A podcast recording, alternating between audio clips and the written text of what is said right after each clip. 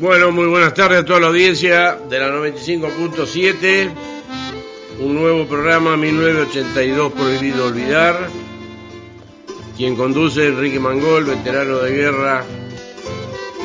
Tiene el agrado de hoy estar nuevamente ante toda esta audiencia grata y seguir este ampliando la documentación que avala esa participación que durante casi 40 años nos han dejado fuera de todo, la participación que hago referencia es a la de la zona de despliegue continental durante el proceso del conflicto del Atlántico Sur. Eh, los medios de contacto para la radio, tenemos la aplicación donde pueden mandar mensajes que es Estación del Este 95.7 por la aplicación Play Store. Después por internet, perdón, por internet tienen www.estaciondeleste957.com. Después tienen el fijo que es 342 580 5859. Los teléfonos personales de quien le habla 342 4722 435 y 342 5150 206. Estamos todos los sábados desde las 13 hasta las 15 y bueno, con Jorgito haciendo la entrada como siempre con Tarragó Ross, Argentina Secreta. Vamos a pasar algunos audios en homenaje a los caídos en el en el Isla de los Estados. Eh, también otros audios con música en homenaje a todos los, camaradas veteranos de guerra que cumplieron su rol de combate en la zona de despliegue continental como para ir entrando en calor. Así que, Jorgito, cuando te parezca, dale para adelante. El gran pirata del mundo, flota del Reino Unido, demostró su poderío en la guerra de Malvinas. Nuestras tropas argentinas en desiguales ventajas les hizo ajustar la faja al gigante de los mares, hoy son héroes nacionales, hijos de una gaucha raza, mientras no podían dormir en trincheras congeladas, con las manitos crispadas, con seco, con hambre y con frío, enfrentando al enemigo y un coraje sin igual, acá todo sigue igual, como si nada pasara, solo madres que esperaban sin poderse consolar cada hombre de Malvinas lleva en su alma una historia que guardará en su memoria hasta el final de sus días. Cuando la guerra termina ya no hay gaviotas de acero y un soldado de Moreno cuenta su propia experiencia al entregar sus pertenencias. Le quitaron la trompeta, noble instrumento de bronce que al llegar tocara gloria. Y sus notas de victoria le llegó al gaucho Rivero Fuiste estridente vocero al llegar cada mañana con aquel toque de Diana y tiembla hasta el mar inmenso con el toque de silencio por las almas soberanas. Y en la crudeza mayor de aquella guerra tan vil, Tavares usó un fusil. Su lenguaje es la trompeta, que con datos y maletas llegó a Escocia al viejo mundo. Y con orgullo profundo la exhiben en un museo para que vea el mundo entero aquel trofeo de guerra. 15 años en vidriera hasta que cerró el museo y el inglés la llevó de nuevo 13 años a su casa. Él no entiende lo que pasa. Tenerla es un sacrificio. Cuando con músicos de oficio ella se niega a tocar, sola cambia de lugar, parecía un maleficio. En las noches despertaba, porque ella tocaba sola, con una estrofa de aurora, o del himno nacional, y al no poder soportar aquella carga emotiva, mandó un hombre a la Argentina para encontrar a su dueño. El inglés puso su empeño, la trompeta se calmó. Y a los pagos de Moreno llegó una tarde el inglés, arrepentido tal vez, se funden en un abrazo. Dos surcos abren los lazos, son lágrimas retenidas. La trompeta de Malvinas 28 años después, sin orgullo ni altivez, volvió a mi patria argentina. En varios libros del mundo con argumentos de guerra, está escrita esta leyenda, historias de una trompeta, que guardaba en su maleta sagrada llama votiva, hoy por siempre en la Argentina, cruzó dos veces los mares para estar junto a Omar Tavares, la trompeta de Malvinas.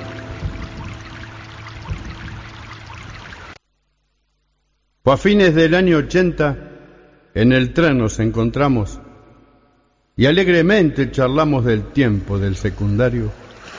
Me dijo, dentro de un año me recibo en maquinista, ya estoy en las nuevas listas, haciendo las pasantías para navegar noche y día en la marina mercante. Al llegar a la estación atento nos despedimos y en un chau nos confundimos entre tanto genterío. Juventud es sueño y camino. Es vida por recorrer. La muerte, traicionera y cruel, coronada con la aurelia envuelta en un pergamino, nos deja trunco el destino sin futuro y sin ayer. Y como tantos muchachos, ahí anda Alejandro Cuevas. Ya ha superado su prueba, ya no es más un estudiante. Hoy es marino mercante, orgulloso lo decía, mientras pasaba sus días sin saber qué es un fusil. Pero un día tocó el clarín y entró en guerra la Argentina. El ejército convoca a los soldados de la patria, pichones, pichones que allá en sus casas no han terminado de emplumar. Y retumba un zapucay con leyendas de Tacuara. Y en cada mano una pala, su trinchera han de cavar sin saber que han de dejar en cada pozo sus alas.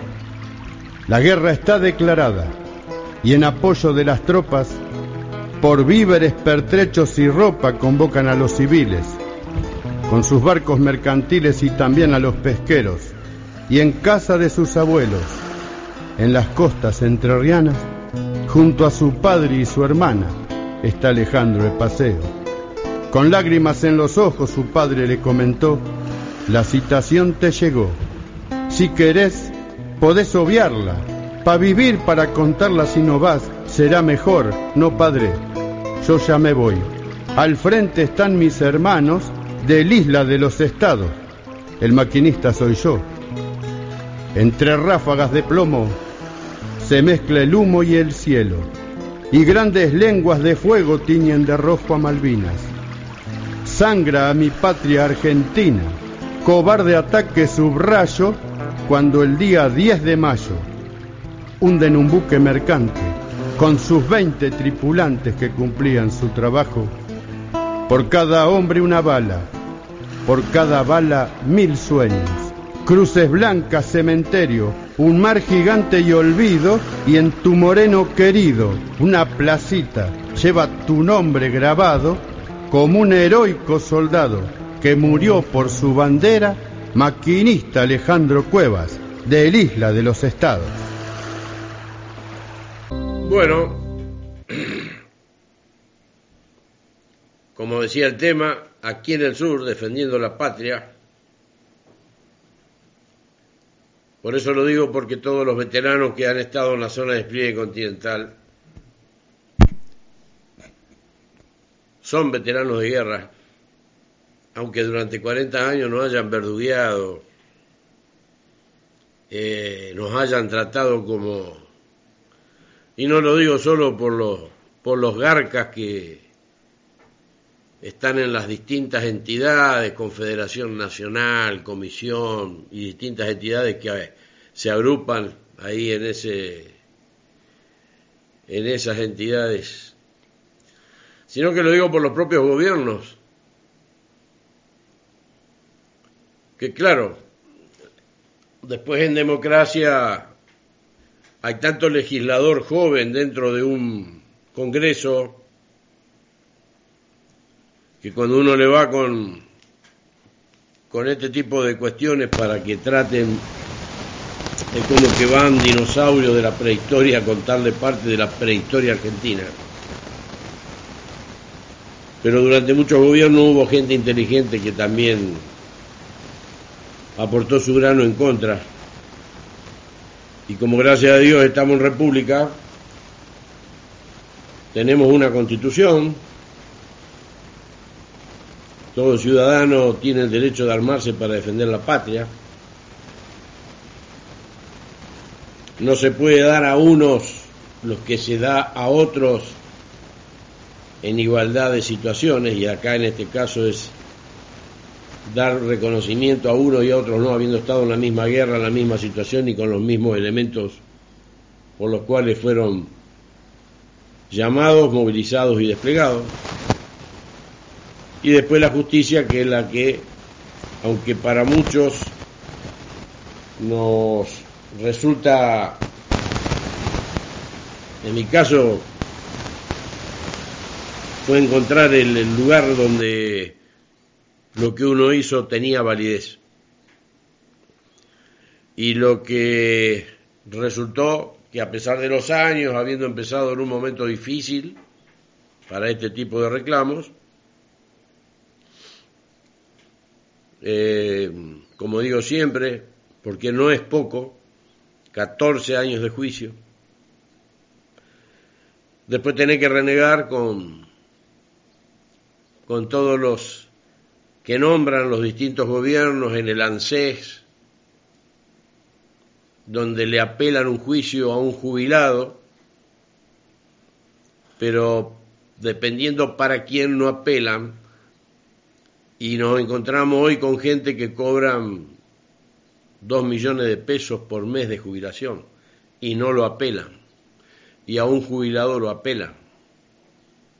Y al juicio de un veterano de guerra porque estuvo en la zona de despliegue continental, intentan apelarlo lo apelan o le meten un recurso de queja para lograr tumbarle el juicio en la Corte Suprema. Pero bueno, la justicia tiene sus pros y sus contras, pero creo que últimamente en este caso, en esta situación, habiendo podido lograr dos precedentes importantes como el caso Jerez y el caso del expediente nuestro, que para quienes no los conocen es Agüero Javier y otro contra Estado Nacional. Logramos quitarle la sonrisa de la cara a toda la lacra que festejaba cuando salió lo de Arfinetti. Y hoy por hoy están muy molestos, Recién estuve hablando con muchachos que han tenido que recurrir nuevamente también a la, a la denuncia penal a ANSES para que le habiliten los, los beneficios y aparentemente me acaban de mandar un, un mensaje comentándome que estaban contentos porque dio resultado y les explicaba que quizás tengan que hacer lo mismo con el RENAPER porque he conocido casos de muchachos que han hecho hasta cinco documentos con todos los elementos probatorios, eh, el corte de pantalla de que están incluidos en el padrón de veteranos de guerra, con el certificado, y así, este, con la sentencia, y así todo, mm, se niegan a poner la inscripción que corresponde a la ley 24810. Entonces, bueno, eh, gracias a Dios tenemos que seguir viviendo en república con tres estados, con tres poderes, porque sabemos que hay un poder que ahora tiene muchas ventajas para lograr hasta en primera instancia sacar fallos favorables. No es fácil apelar, no es cuestión de este, de apelar por apelar. Las apelaciones son escritos que deben tener una fundamentación apropiada, contundente y fundamentada para querer dar vuelta a una sentencia y que, bueno, eh, uno se pone contento cada vez que ve que la justicia asimila las pruebas que hay, todo lo desclasificado, por el decreto 503 del 2015, todo el material que, que, se puede meter como prueba nueva y dentro de esas pruebas nuevas agradezco a Mario Cruz del BIN 4 que me mandó Le quiero mandar un saludo a toda la muchachada, a todos los de la Unión Tontoas, lógicamente, pero también a todos los veteranos de guerra de la zona de despliegue continental, ¿eh? a todos, desde, desde el litoral marítimo a la cordillera, a todas las unidades que, que estuvieron prestas para defender la patria en zona de riesgo de combate y cumpliendo roles de, roles de combate de guerra. Era muy importante que la Patagonia no tuviera pérdida de territorio ante un doble frente de guerra con Inglaterra y con, y con Chile, ¿no? Más todo lo del litoral marítimo con las bases aéreas donde participan donde se participa de todo de los roles de combates propiamente dicho a cada, a cada unidad, más los agregados de participación en lo que hace a sanidad, con evacuación de muertos y heridos de los buques hospitales, la carga de aviones para hacer ese elemento fundamental para toda guerra que es la logística, para el transporte de todo tipo de pertrecho, para aquellos que lo hicieron por vía marítima hasta que la Armada los, los sacó de circulación, teniendo en cuenta la epopeya de muchos de esos barcos, como decía el tema que escuchábamos, el hilo de los estados entre ellos, con todos los muertos que tuvieron por el ataque que sufrieron y a que parece ser que en el día en el día que transcurre hoy, pleno siglo XXI, todavía parece que han muerto en vano por defender la patria porque no están reconocidos. Y agradeciéndole a Marito Cruz que me manda de que es del batallón de los Caranchos de la Estepa del BIN 4 me manda algo que realmente me dejó me dejó este impresionado por el hecho de la de hasta dónde llega el contexto de esta guerra en tan pocos días que duró, o en tan acotado tiempo, pero es impresionante todo lo que se vivió, ¿no? Porque resultó ser que todos sabemos que Estados Unidos apoyó a los ingleses, sí, lógicamente. Y la ascensión fue el foco logístico de Estados Unidos en pertrecho, pero acaba de salir un, un documento que dice cómo la CIA, la CIA espió a la Argentina durante la guerra de Malvinas y le pasaba información a Gran Bretaña. Importante tema, ¿no? Que una agencia de inteligencia como la CIA, en plena eh, Guerra Fría, con lo que eso conlleva, haya trabajado en este conflicto para eh, mantener informado de qué hacían las tropas argentinas, tanto en las islas como en la zona de despliegue continental. Y entonces dice, documentos secretos revelaron que 120 países contrataban las máquinas decodificadoras de mensajes de cripto, que en secreto pertenecía a la Agencia Central de Inteligencia y a su par alemana. En 1970 un ingeniero viajó a la Argentina para manipular los dispositivos, de manera tal que los mensajes pudieran ser espiados. Cuando Ronald Reagan habló públicamente sobre la imparcialidad de los Estados Unidos en el conflicto entre Argentina y Gran Bretaña en 1982. Margaret Thatcher le pregunta al secretario de Estado Alexander Hay, quien cumplía una visita oficial en Londres a seis días del desembarco del 2 de abril en Isla Malvinas, cómo era eso de que la Casa Blanca se ofrecía como un mediador desinteresado. Seguramente la primera ministra sabe dónde se ubica el presidente, la tranquiliza el funcionario de Reagan y le dice, no somos imparciales. La revelación hecha a 30 años de la guerra por un documento desclasificado incluyó también el agradecimiento de Thatcher por la cooperación de los Estados Unidos en asuntos de inteligencia y el uso de la isla de Ascensión.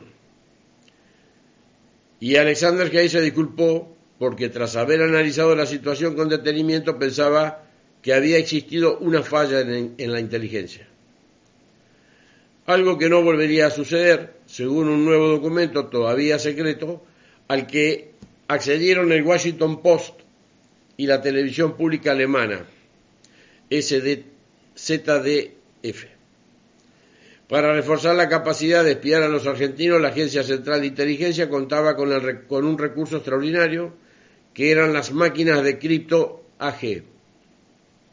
Cripto es porque normalmente durante la guerra todos los mensajes van encriptados en, distintos, en distintas formas para que el enemigo no se entere de lo que se está transmitiendo, pero bueno.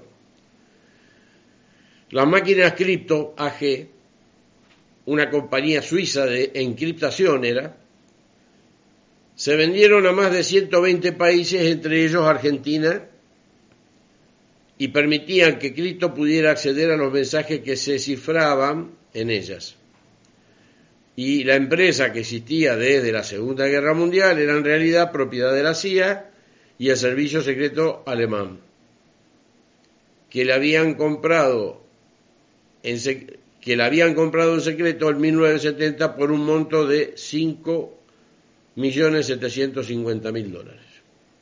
De este modo, el gobierno de Riga logró hackear todas las comunicaciones de las Fuerzas Armadas de la dictadura argentina, se desconoce si la CIA también conocía las prácticas del terrorismo de Estado con más profundidad de las que han admitido sus documentos hasta la fecha, que se codificaron en los dispositivos CAD 500, por ejemplo.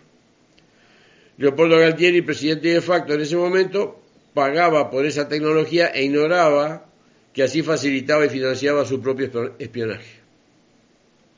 En 1982, el gobierno de Reagan aprovechó la confianza de Argentina en el equipamiento de cripto y canalizó la inteligencia a Gran Bretaña durante la breve guerra entre los dos países por las Islas Malvinas. Citó el Washington Post que empleó el nombre Falklands, según el relato de la CIA, que no brinda más detalles sobre qué clase de información se pasó a Londres. En general, los documentos comentan la inteligencia recogida en la operación en términos amplios y ofrecen escasos detalles sobre el modo en que se la empleó. Luego de la derrota, los militares argentinos sospecharon de las máquinas, entre otros elementos. En 2012 se conoció, entre esos otros factores, que la CIA hizo análisis de fotografías aéreas que permitieron que Reagan compartiera con Margaret Thatcher en un gran detalle sobre las fuerzas. Por ejemplo, los buques presentes incluyen al portaaviones 25 de mayo, en ese momento sin aviones en cubierta de vuelo, detalla un documento sobre las observaciones en la base naval de Puerto Belgrano. Otro informó que se, sobre lo que se veía en instalaciones militares argentinas, en áreas de Cursucuatiá, Reconquista, General Urquiza, Mariano Moreno, Buenos Aires, Tandil, Mar del Plata, Bahía Blanca, Comandante Espora y Puerto Belgrano, lo cual le permitía medir cómo se incrementaban o disminuían los despliegues. Por ejemplo, llegaron a obtener información tal como 8 Mirás 3, Mirás 5, un posible Mirás 3 y un probable 707 argentino que estaban en el aeródromo de Tandil. Después pudieron observar Mirás 3 que estaban en la pista, 7 Mirás 3, Mirás 5, están en los dos estacionamientos principales un posible Mirage 3 en el área de mantenimiento el 707 estaba en estacionamiento y con la puerta de carga del costado abierta. Al recelar de los dispositivos suizos CAG-500, los militares argentinos se quejaron a la compañía que no sabían pertenecía a esa compañía. Luego de la guerra de Malvinas, los argentinos descubrieron que los británicos y los estadounidenses habían penetrado su sistema y dice el documento publicado por el periódico y la ZDF, Servicio de Inteligencia Alemán, los argentinos furiosos convocaron a Henry a Buenos Aires para que lo explicara. Acá tenemos un valioso e importante documento que revela lo que es la el contexto general de esta guerra, que no fue solo en las islas, hasta dónde llegó, con una participación de la Central de Inteligencia Americana operando también sobre el continente, sobre el despliegue de unidades navales, unidades aéreas, despliegues, redespliegues. Así que esto le da aún más a toda esta gente, a este pueblo argentino, un enfoque de que el conflicto del Atlántico Sur no se basó solamente en las Islas Malvinas. El conflicto fue mucho más allá, a pesar de su tiempo efectivo de acciones bélicas. Este, y de esta manera Queda demostrado para muchos, y cada vez le cabe más la condición de paupérrimos analfabetos, de que querer convencer con mentiras, porque se le puede mentir a uno, se le puede mentir a varios, pero no se le puede mentir a todos, por la sencilla razón que la mentira tiene patas cortas. Y la verdad empieza a salir y cada vez más contundente como con eh, informes como los de este tipo que hacen ver hasta dónde se llegó para tratar de vencer a la Argentina y eso que éramos un país chico para ellos frente a la tercer potencia mundial que era Inglaterra en ese momento en la Guerra Fría acompañada de la OTAN y de los Estados Unidos. Bueno, esto como primera entrada de documentación para que la gente quede, como se dice, masticando, ¿no? Hasta dónde se llegó y esto hace que uno se sienta contento de saber toda esta este tipo de documentaciones que se van abriendo porque la condición la condición de veteranía de guerra más allá de, las, de los estamentos legales vigentes en ese 1982 que, que han tapado por el hecho de ser elementos legales de gobiernos de facto, queda cada vez más asentada, queda cada vez más corroborada por la propia realidad de lo que fue la guerra. Así que bueno, ¿qué te parece, Jorgito, si hacemos un impas con un lindo tema de nuestro querido litoral y después continuamos con el programa. Bueno, teniendo la, grata sorpresa de un camarada Delgada 121, Ricardo Gess, radarista, Delgada.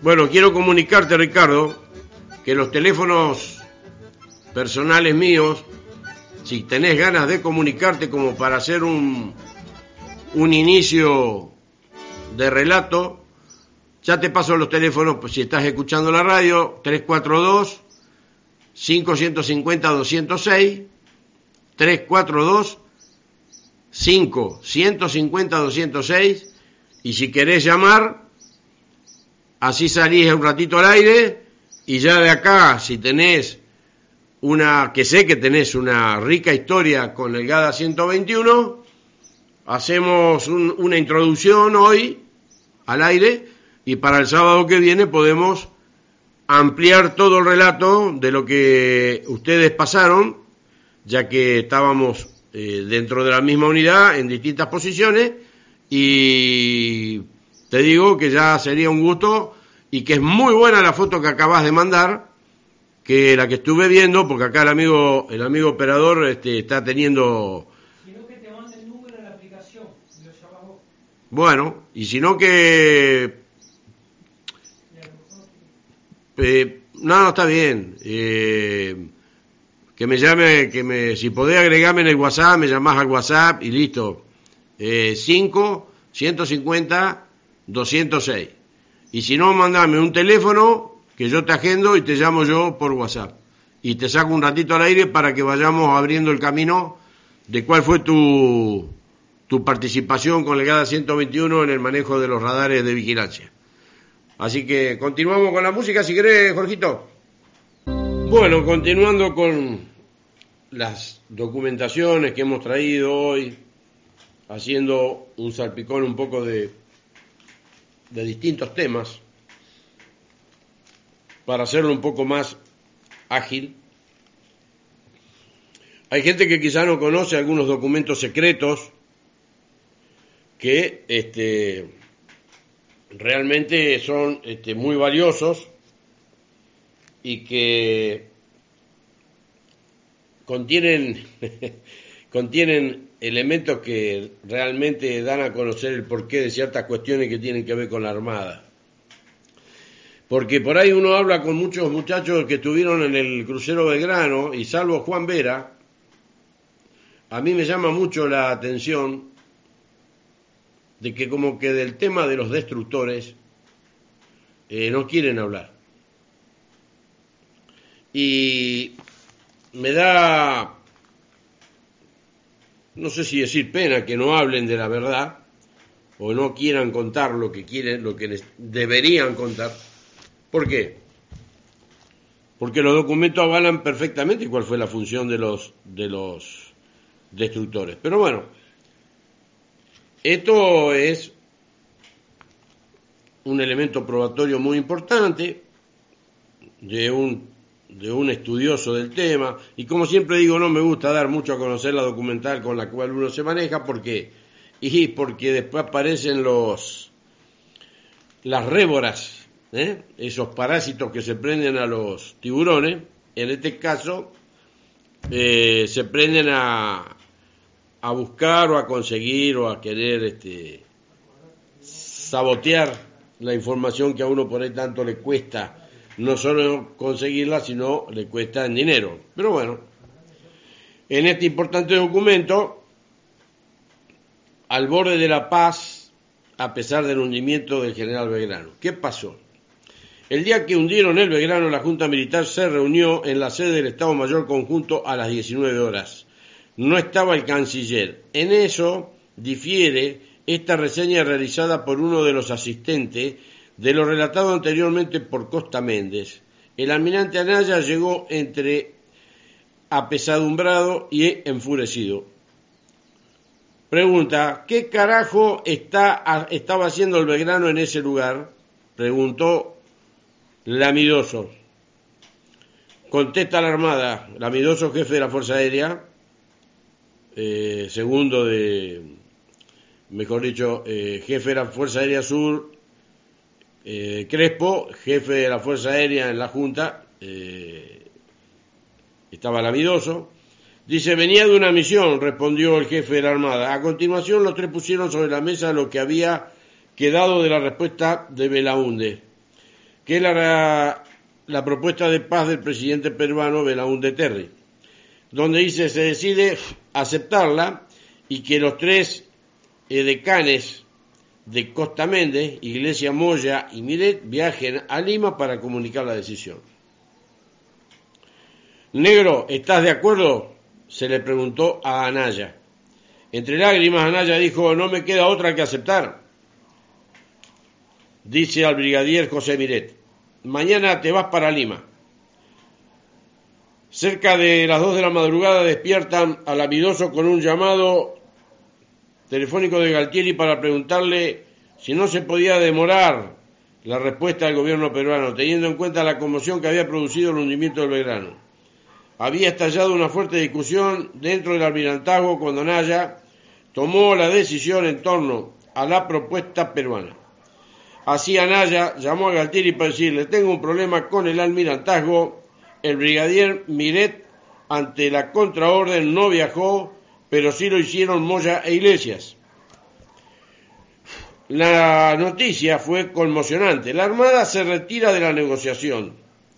Nos hundieron el Belgrano, le dijo Anaya a Costa Méndez, teniendo como testigos a Galtieri y al Amidoso. Según se relata en Malvinas, el otro libro importante, La trama secreta, el presidente Galtieri le dijo a Belaúnde el 3 de mayo a la madrugada, todo esto, señor presidente, se ha visto tremendamente afectado y trastocado por la actitud británica de torpedear al crucero General Belgrano para nosotros fuera de las 200 millas, que además no aceptamos del Reino Unido. Preferimos morir de pie que vivir arrodillado. No vamos a aceptar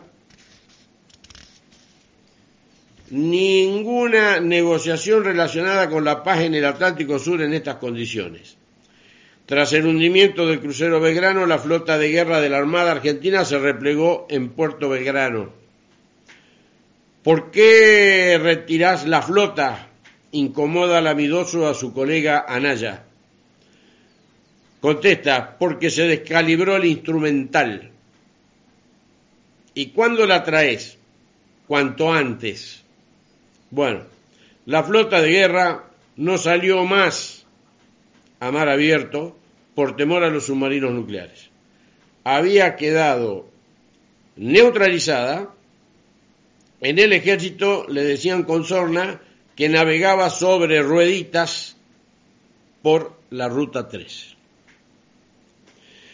El mismo 2 de mayo fue atacado el alférez Sobral, en el que murieron su capitán y siete tripulantes. Tras el hecho, la flota argentina volvió a sus bases y, como quedó dicho, ya no saldría por temor a ser hundida.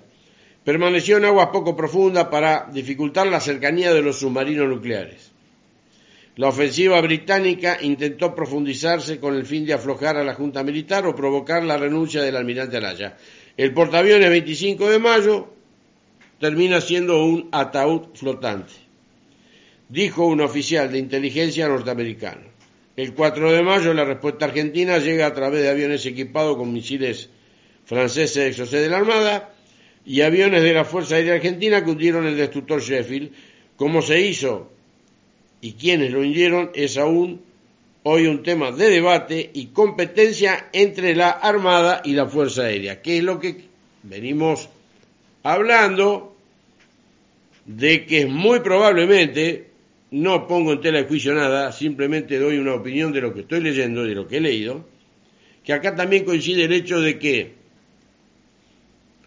podría llegar a haber pasado, y que sería una vergüenza aún más grande para los ingleses, y por la foto de cómo está el Sheffield con las chapas abiertas hacia afuera, eh, que, ese, que ese mismo día del ataque la escuadrilla Torno haya sido quien le pega al Sheffield y que el Exocet tirado por eh, la Armada Argentina le pegara al portaaviones Herbes. Más o menos lo dejo en una... Tengo la historia más o menos relatada, mejor dicho, no más o menos, tengo la historia armada o, o en contexto de lo que es la documentación por la cual se habla de este tema, que en otro momento lo podemos pasar, pero por eso está esa controversia entre la Armada y la Fuerza Aérea. Eh, en, este, en, este, en esta situación también se producen choques dentro de los altos mandos de las distintas fuerzas, entre el que figura, bueno, teniendo algunos problemas también acá con el tema internet. Se cortó. Quiero aclararle a todos los muchachos que estamos todos con problemas, parece. Este, y bueno, parece que somos un país del tercer mundo. no hay por qué asombrarse de este tipo de cosas. Como venía diciendo, alguna parte, Voy a arrancar desde abierta o encubiertamente Chile iba a apoyar a Gran Bretaña y eso podría explicar las limitaciones de por qué no se emplearon algunos medios navales, lógicamente. Se dice, señor, en el TOAS yo a usted le he dicho que teníamos dos problemas a partir del 14 de abril. La Armada tenía en Malvinas tropas muy bien adiestradas, el Batallón de Infantería de Marina eh, número 5, BIN 5, el batallón antiaéreo y otros medios importantes, pero a su vez se reemplazó a este batallón con asiento en Río Grande por dos batallones, la dotación apostada eh, en Río Grande estaba compuesta por 1.150 hombres, pero su problema con la situación Chile fue reforzada hasta los 4.000 hombres de infantería de marina exclusivamente para la por la amenaza chilena que todos conocíamos y a la que no podíamos darle carácter público porque no le podíamos decir a nuestros subordinados vayan pero ojo. Entonces, hay cosas que yo he dicho acá que son un secreto de Estado y que hoy autorizado a decir por el almirante Ramón Antonio Arosa y con conocimiento del doctor Borra. Se preguntó, ¿por qué fueron tan tímidos los pedidos de resolución en el TIAR? Fueron tan tímidos para que Chile como máximo se tenga que abstener? Y en última instancia considero que llegamos al final del conflicto con una gran hipocresía con Chile. Yo aceptando la ayuda para salvar sobrevivientes del crucero General Belgrano, mandando a un almirante para agradecer, emocionado con una carta mía al almirante Toribio, Toribio Merino, para no decirle sin vergüenza, me querés salvar los muertos y paralelamente a partir del 19 de abril vos estás listo para hundirme. Cosa que yo no podía decir, pero que sabía. Porque se debe proceder de manera que el enemigo no sepa que usted lo sabe. En esos días concurrí a la Embajada de Chile y saludé al embajador chileno Onofre Jarpa. ¿Por qué no tenía que ser atacado. ¿Por qué fuimos tan tímidos en el TIAR?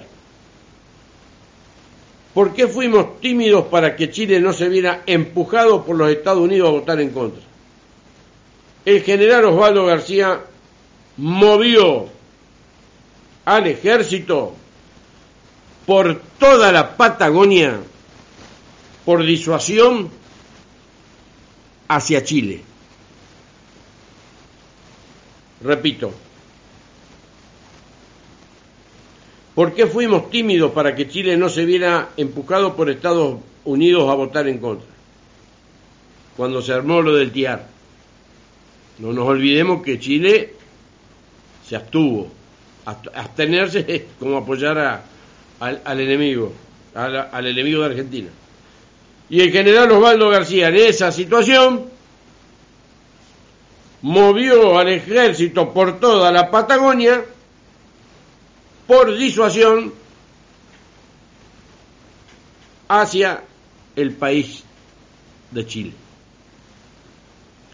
Así que que quede claro que no solo en la Patagonia estaba el litoral marítimo para ser parte de lo que muchos están eh, refrendando como si fuera la única parte afectada a, al Teatro de Operaciones del Atlántico Sur, que como ya expliqué, por la extensión de espacio marítimo y aéreo, al pasar el TOM a la jurisdicción del TOA, todos quedamos involucrados dentro del Teatro de Operaciones del Atlántico Sur, porque el Teatro Operaciones Sur, por más que se nombre, nunca tuvo su decreto de creación, como fue sí el TOA con el decreto 700.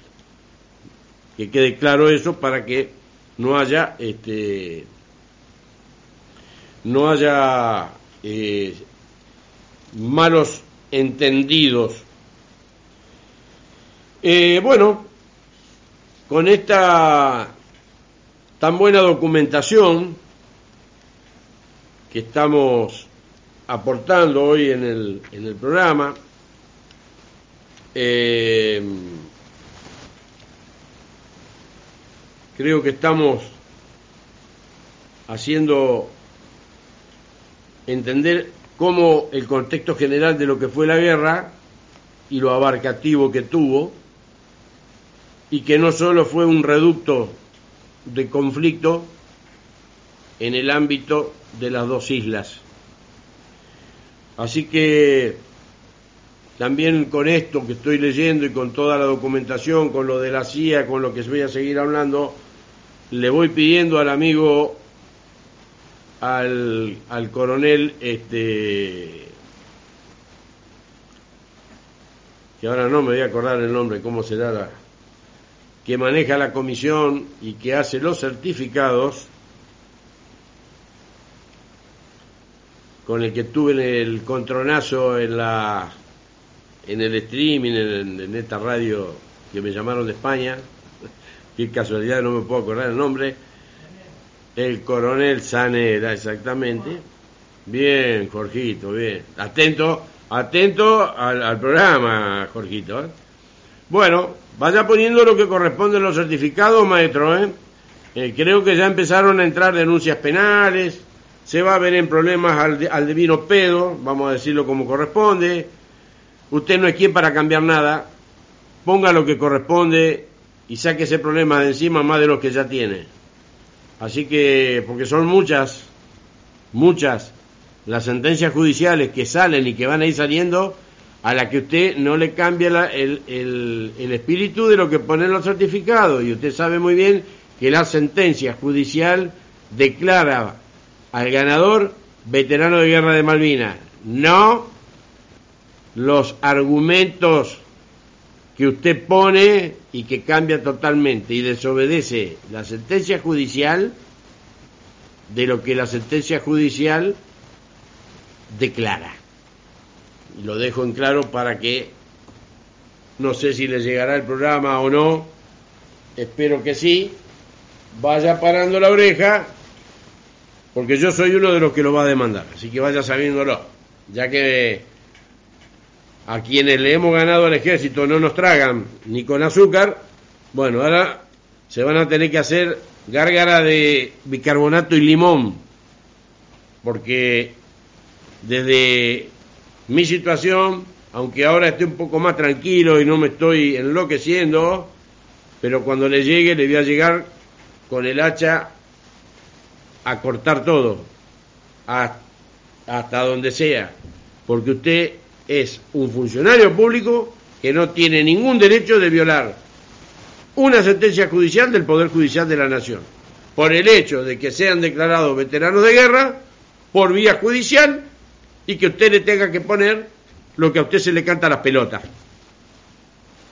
No es así. Y para eso está Comodoro Pi. Vaya sabiéndolo. Vaya tomándolo en cuenta. Jorgito, vamos con un tema musical.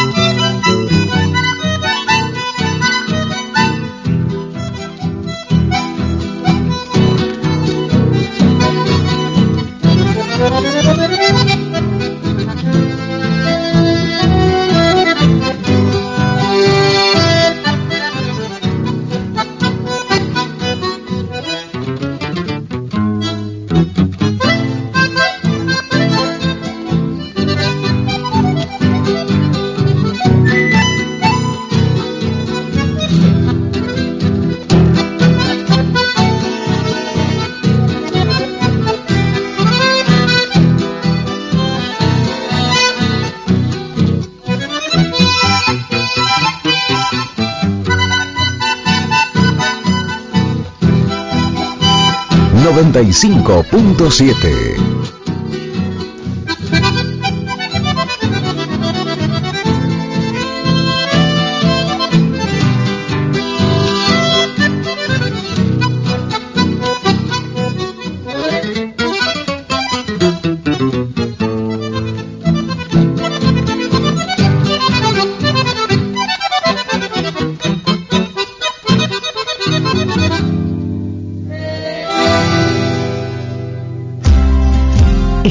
escuchando la 95.7, emisora del Centro 25 de Mayo, adherida a Farco.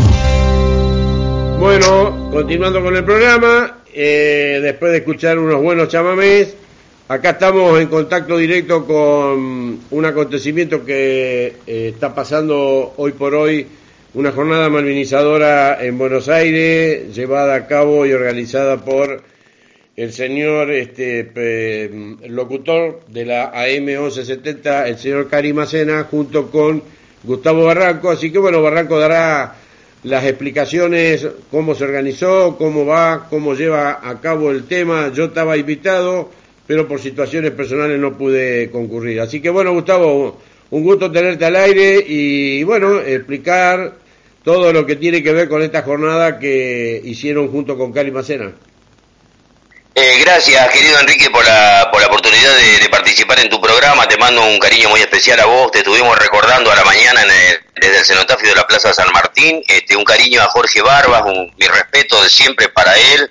Un gran técnico que te acompaña. Y especialmente especialmente había sido invitado, por supuesto, este, para que estés aquí. De todas maneras, estuviste, Enrique Mangol, porque estuvimos este, fehacientemente enumerando todas las cosas que venís haciendo en la hermandad de, del 82 por todos nosotros, ¿no? Como de, una manera casi paterna, ¿no es cierto?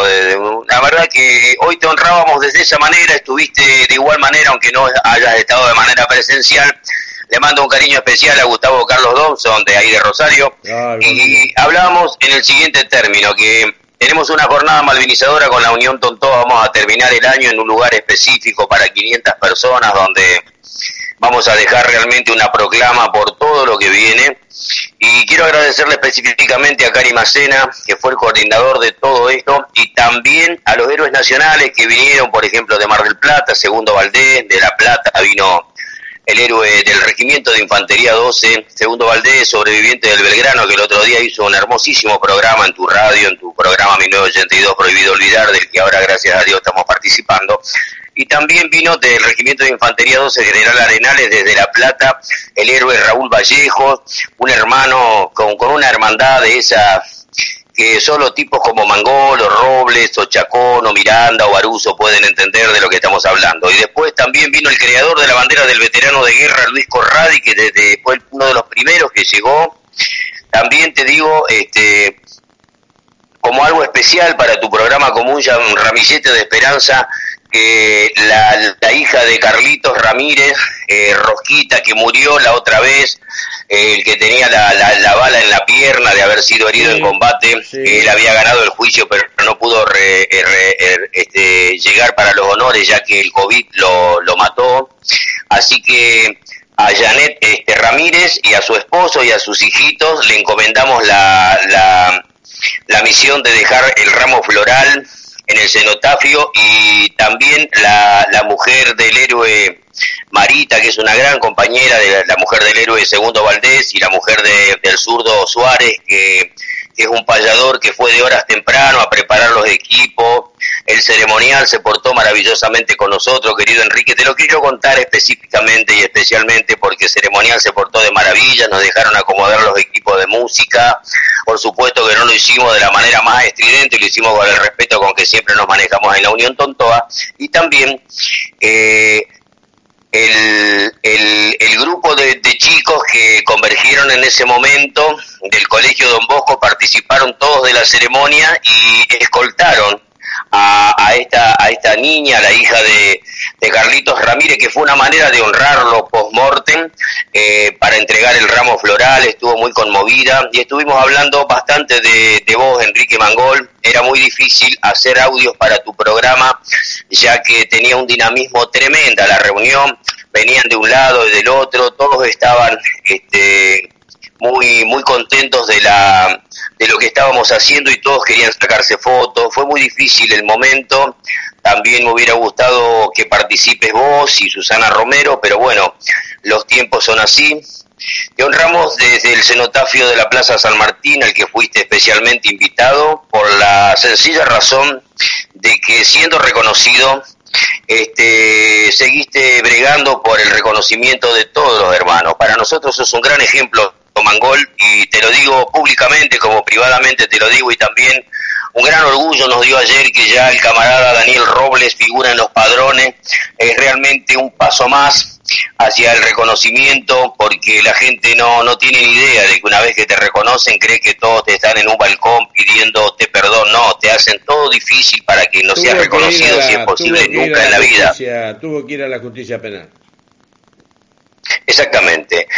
Eh, también eso este, te debemos varias varias este, etapas de este rally porque no digo que nos hiciste un entrenamiento intensivo como si fuéramos comandos luchando contra el olvido, pero verdaderamente nos diste todas las líneas directrices para que nosotros podamos por lo menos mínimamente tener en cuenta la posibilidad de que no debemos dejarle pasar una sola nota musical a la mafia de Malvinas porque ya sabemos cómo desafinan. Así que yo te agradezco este tiempo de radio para decirte que fue una jornada eh, malvinizadora maravillosa donde participaron la Fuerza Aérea, Ejército y Armada, eh, en este caso del Crucero General Belgrano, y de Ejército, este, bueno, nosotros, los de ejército y, lo, y de Fuerza Aérea, en el caso de Omarcito Bísforo, ¿no? Fue una jornada muy linda donde hicimos ya un borrador de lo que va a ser lo que viene, que espero puedas venir, sí, para esa fecha. Es una, es un, un lugar muy bello de 500 locaciones, donde me gustaría, nos gustaría a todos, por supuesto, que sea uno de los disertantes, y también este, estarán los más reconocidos de la, o por lo menos los más condecorados, eh, de la Unión Tontoa, cerrando también este ciclo ahora en noviembre, el lunes que viene, si me permitís. Sí, repetí el lugar porque se cortó.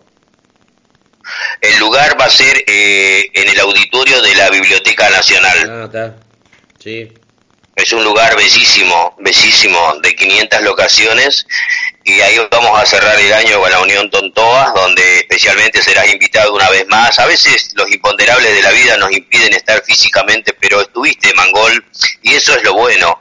No sé qué cosas te pasarán con la cabeza cuando uno te dice estos adjetivos calificativos, pero eh, no somos obsecuentes para nada ni le lambemos la media a nadie, pero está bueno poner en su punto justo a cada persona que ha recorrido miles de kilómetros, como lo hiciste vos, como lo hicimos los que ya sabemos. Hoy fue un día festivo y también triste, ¿no? Porque tuvimos que, honrar en ese lugar a los 23 héroes del Isla de los Estados, los dijimos sin tibieza. Los 23 islas de los estados que faltan en ese cenotafio, ya que hace 40 años que no están reconocidos. Ellos fueron los 23 en esa ara, en ese ara de, de, del Isla de los Estados a socorrer a nada más ni nada menos que el Regimiento de Infantería 5 del coronel Babragaña de Corrientes, le fueron a llevar provisiones, ellos ya no tenían nada. Sin embargo, la fragata La Criti los asesinó y ahí están sin reconocimiento. Mucho por hacer aún Enrique Mangol, pero en, una, un raconto general traté de, dejarle para tu programa de manera especial este, una miscelánea de lo que fue esta mañana, donde tempranísimo llegamos en Hermandad, como en el 82, y, y ahí estuvimos este, honrándote también porque te nombramos varias veces, contábamos tu caso, tu lucha, la de Sergio Avellano y la de todos los héroes que día a día. También nos acordamos, tuvimos un renglón para el querido Daniel Roble, nos hemos acordado de muchos héroes, porque este soldado que vino del Regimiento de Infantería 12, el que le falta la pierna, Raulito Vallejo, era soldado de Baruso. Así que indefectiblemente estuvo ahí Pedro Miranda, Baruso, los Mangol, los que ya sabés, los que no nos olvidamos nunca hicimos una jornada malvinizadora por los 201 años de izamiento por primera vez en nuestras irredentas Islas Malvinas, la bandera celeste y blanca que San Martín paseara victoriosa por los campos de batalla y hoy llevamos la bandera de la Unión Tontoa una vez más y la pusimos ahí en lo más alto, como corresponde, para que la verdadera historia sea contada. Adelante, querido Enrique Mangol. Sí, eh, bueno, que estén, que también se estén sumando los, los muchachos que han estado en las islas, en apoyo. Ya sabemos bien quién es quién en todo, este, en, todo esto, o por lo menos quiénes son los, quiénes son las personas y quiénes son los monjes negros. Así que da satisfacción de que haya habido toda esta muchachada en apoyo y que se haya podido lograr una jornada como la que acabas de contar.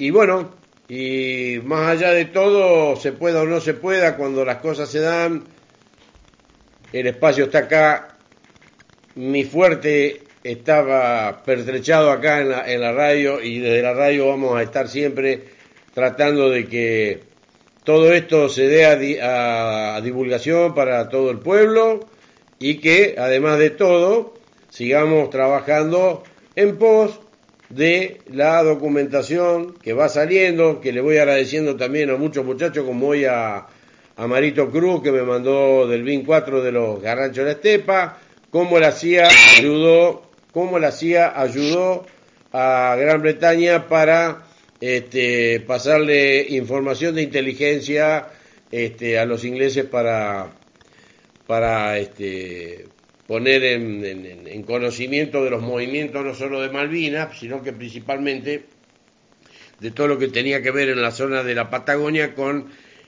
el despliegue de aeronaves, el despliegue de tropas. Así que bueno, como siempre digo, el contexto general de la guerra va mucho más allá del simple hecho de querer decir que este conflicto eh, se quedó circunscrito únicamente en las dos islas. Esto fue mucho más a pesar de su, de su duración y bueno, y eso, ese contexto que va saliendo a la luz va dando la pauta de que hasta las grandes potencias ¿eh? se involucraron. La CIA, operando en un tiempo en el que estaba la Guerra Fría, se tomó su trabajo de operar para ayudar a los ingleses y por algo debe haber sido, porque más allá de que éramos eh, inferiores en potencial, este, contra una tercera potencia, contra la OTAN y contra Estados Unidos, eh, estuvimos a punto de meterle la patada en el culo para que se vayan. Así que bueno, eso es lo que eso es lo que vale, eso es lo que cuenta y eso es lo que la gente y el pueblo se debe enterar para que aquellos bravucones que por ahí salen a querer todavía eh, salir a mentirle a la gente eh, ya queden en ridículo y demostrado su paupérrimo analfabetismo en el conocimiento del contexto general de la guerra. Eh, 2220, está, venimos 2222 en Santa Fe, eh, fuimos invitados por los héroes nacionales para la fecha, después daremos la fecha exacta en tu programa, eh, este, ya fuimos invitados para el 2022 con la Unión Tontoa, 8, 9, 10 y 11 estamos invitados a la Unión Tontoa, a Córdoba también para participar con los héroes nacionales del crucero General Belgrano. Se va a inaugurar un monumento en Santa Fe en el 2022, donde ya fuimos invitados hoy.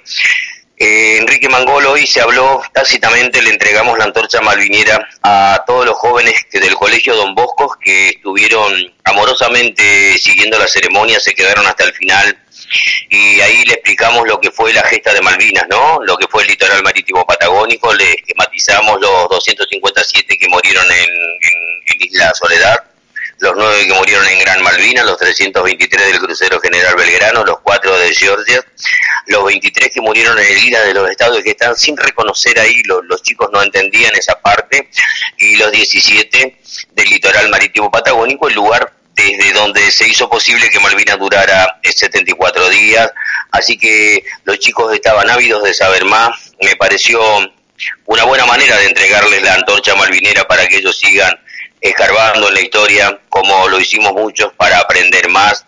Yo quiero mandarte todo mi respeto, Mangol, por tu donaire, por tu manera casi eclesiástica de explicar la causa nacional con los meridianos correspondientes, para que no queden dudas de tal ley, dónde va, qué supuso eh, todo lo que fue el contexto bélico, qué significó un teatro de operaciones, nos hiciste revisar todo lo todo de vuelta a los decretos y todas las leyes establecidas y preestablecidas y preexistentes a personas como como yo, que tuvimos que hacer un revisionismo histórico. Eh, bendigo la hora que Dios nos puso en el camino. Quiero mandarle, si me permitís, 30 segundos, un saludo especialísimo a todos los héroes del Tom Toas, especialmente y específicamente. Hoy me dio mucho orgullo de la manera que hablaban los héroes nacionales, los que estuvieron en los combates más tremendos. ¿Qué pensarían estos insignificantes seres de federaciones y confederaciones que hablan tantas estupideces cuando un hombre que aún faltándole la pierna, pero no faltándole la dignidad, como Raúl Vallejo decía las cosas que nos decía, como nos dijo siempre, contando la verdadera historia. Un gran orgullo hoy esta jornada, querido Enrique Mangol. Me da mucho orgullo participar de tu programa cada sábado y también te esperamos el lunes, si me permitís pasar, este, que va a estar Julio Aro, que hizo la, la exhumación de los cadáveres, donde vamos a hablar de esta problemática que va más allá de lo que pretende uno y pretende otro. Esto es un tema muy delicado, lo vamos a abordar el lunes en estrofas mínimas, el cual vas a estar invitado y va a estar eh, Susana Romero y Julio Aro desentrañando este tema que es muy, muy, muy delicado, el tema de la exhumación de los cadáveres y vamos a estar hablando de muchas cosas más en estrofas mínimas al cual estás perfectamente invitado. Un cariño muy grande, Enrique Mangol, para vos y Jorge Barbas y a toda tu audiencia que sigue sábado a sábado 1982, prohibido olvidar. Eh, como yo, que participemos o no en el programa, siempre estamos atentos a a lo que vos estás trayendo documentalmente cada sábado, ¿verdad? Sí, este, quiero aclarar que en el programa, para aquellos que quieran o que todavía no están en conocimiento, el programa se emite a través de la AM 1170, la radio de mi país, de 21 a 22 los días lunes, donde el amigo Gustavo Barranco va a estar haciendo el programa Estrofas Mínimas, complementando... Disculpame, Enrique. Sí, sí. Eh, te voy a dar una primicia en tu programa. Sí, me hubiera gustado, me hubiera gustado darle una estrofa mínima, pero es lo mismo porque tenemos una gran hermandad. Eh, en la radio por streaming que viene desde la Unión Tontoa también va a tener una participación especial lunes a lunes, eh, lunes a viernes, perdón, eh, el gran Carimacena. Quiero que lo sepas porque ya lo habíamos hablado. Y bueno, me da mucho orgullo contarlo en tu programa. Se retrasó mucho la, la radio por streaming, hoy lo hablábamos con los héroes nacionales porque gracias a Dios nosotros excepto la ayuda de los héroes nacionales como Enrique Mangol y algún otro, eh, no recibimos ayuda de ningún político, de ningún político, no le debemos nada a nadie, no nos mandaron computadoras como le mandaron a otros grupos, etcétera, etcétera, etcétera. Pero sí te digo que Cari Macena va a participar de lunes a viernes en la programación de la radio por streaming de la, de la Unión Tontoas, que en los tiempos que Dios diga va a estar, pero falta mucho menos, así que te quiero dar esta primicia que para mí es muy importante. Sí, sí, por supuesto, va a ser un gusto compartir el horario con, con el señor Cari Macena. Así que bueno, viste, considerando que estamos sobre el final del programa, 14.59, te mando un abrazo grande, Gustavo. El lunes estaremos en contacto a través de la radio de Buenos Aires. Eh, y terminaremos el programa, como siempre decimos, con un fuerte eh, Viva la Patria.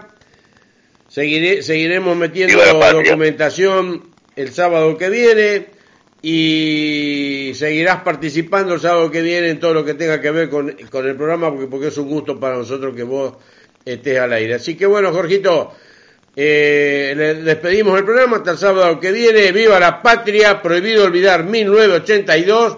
Todos los sábados de 13 a 15 conduce el veterano de guerra Enrique Mangol.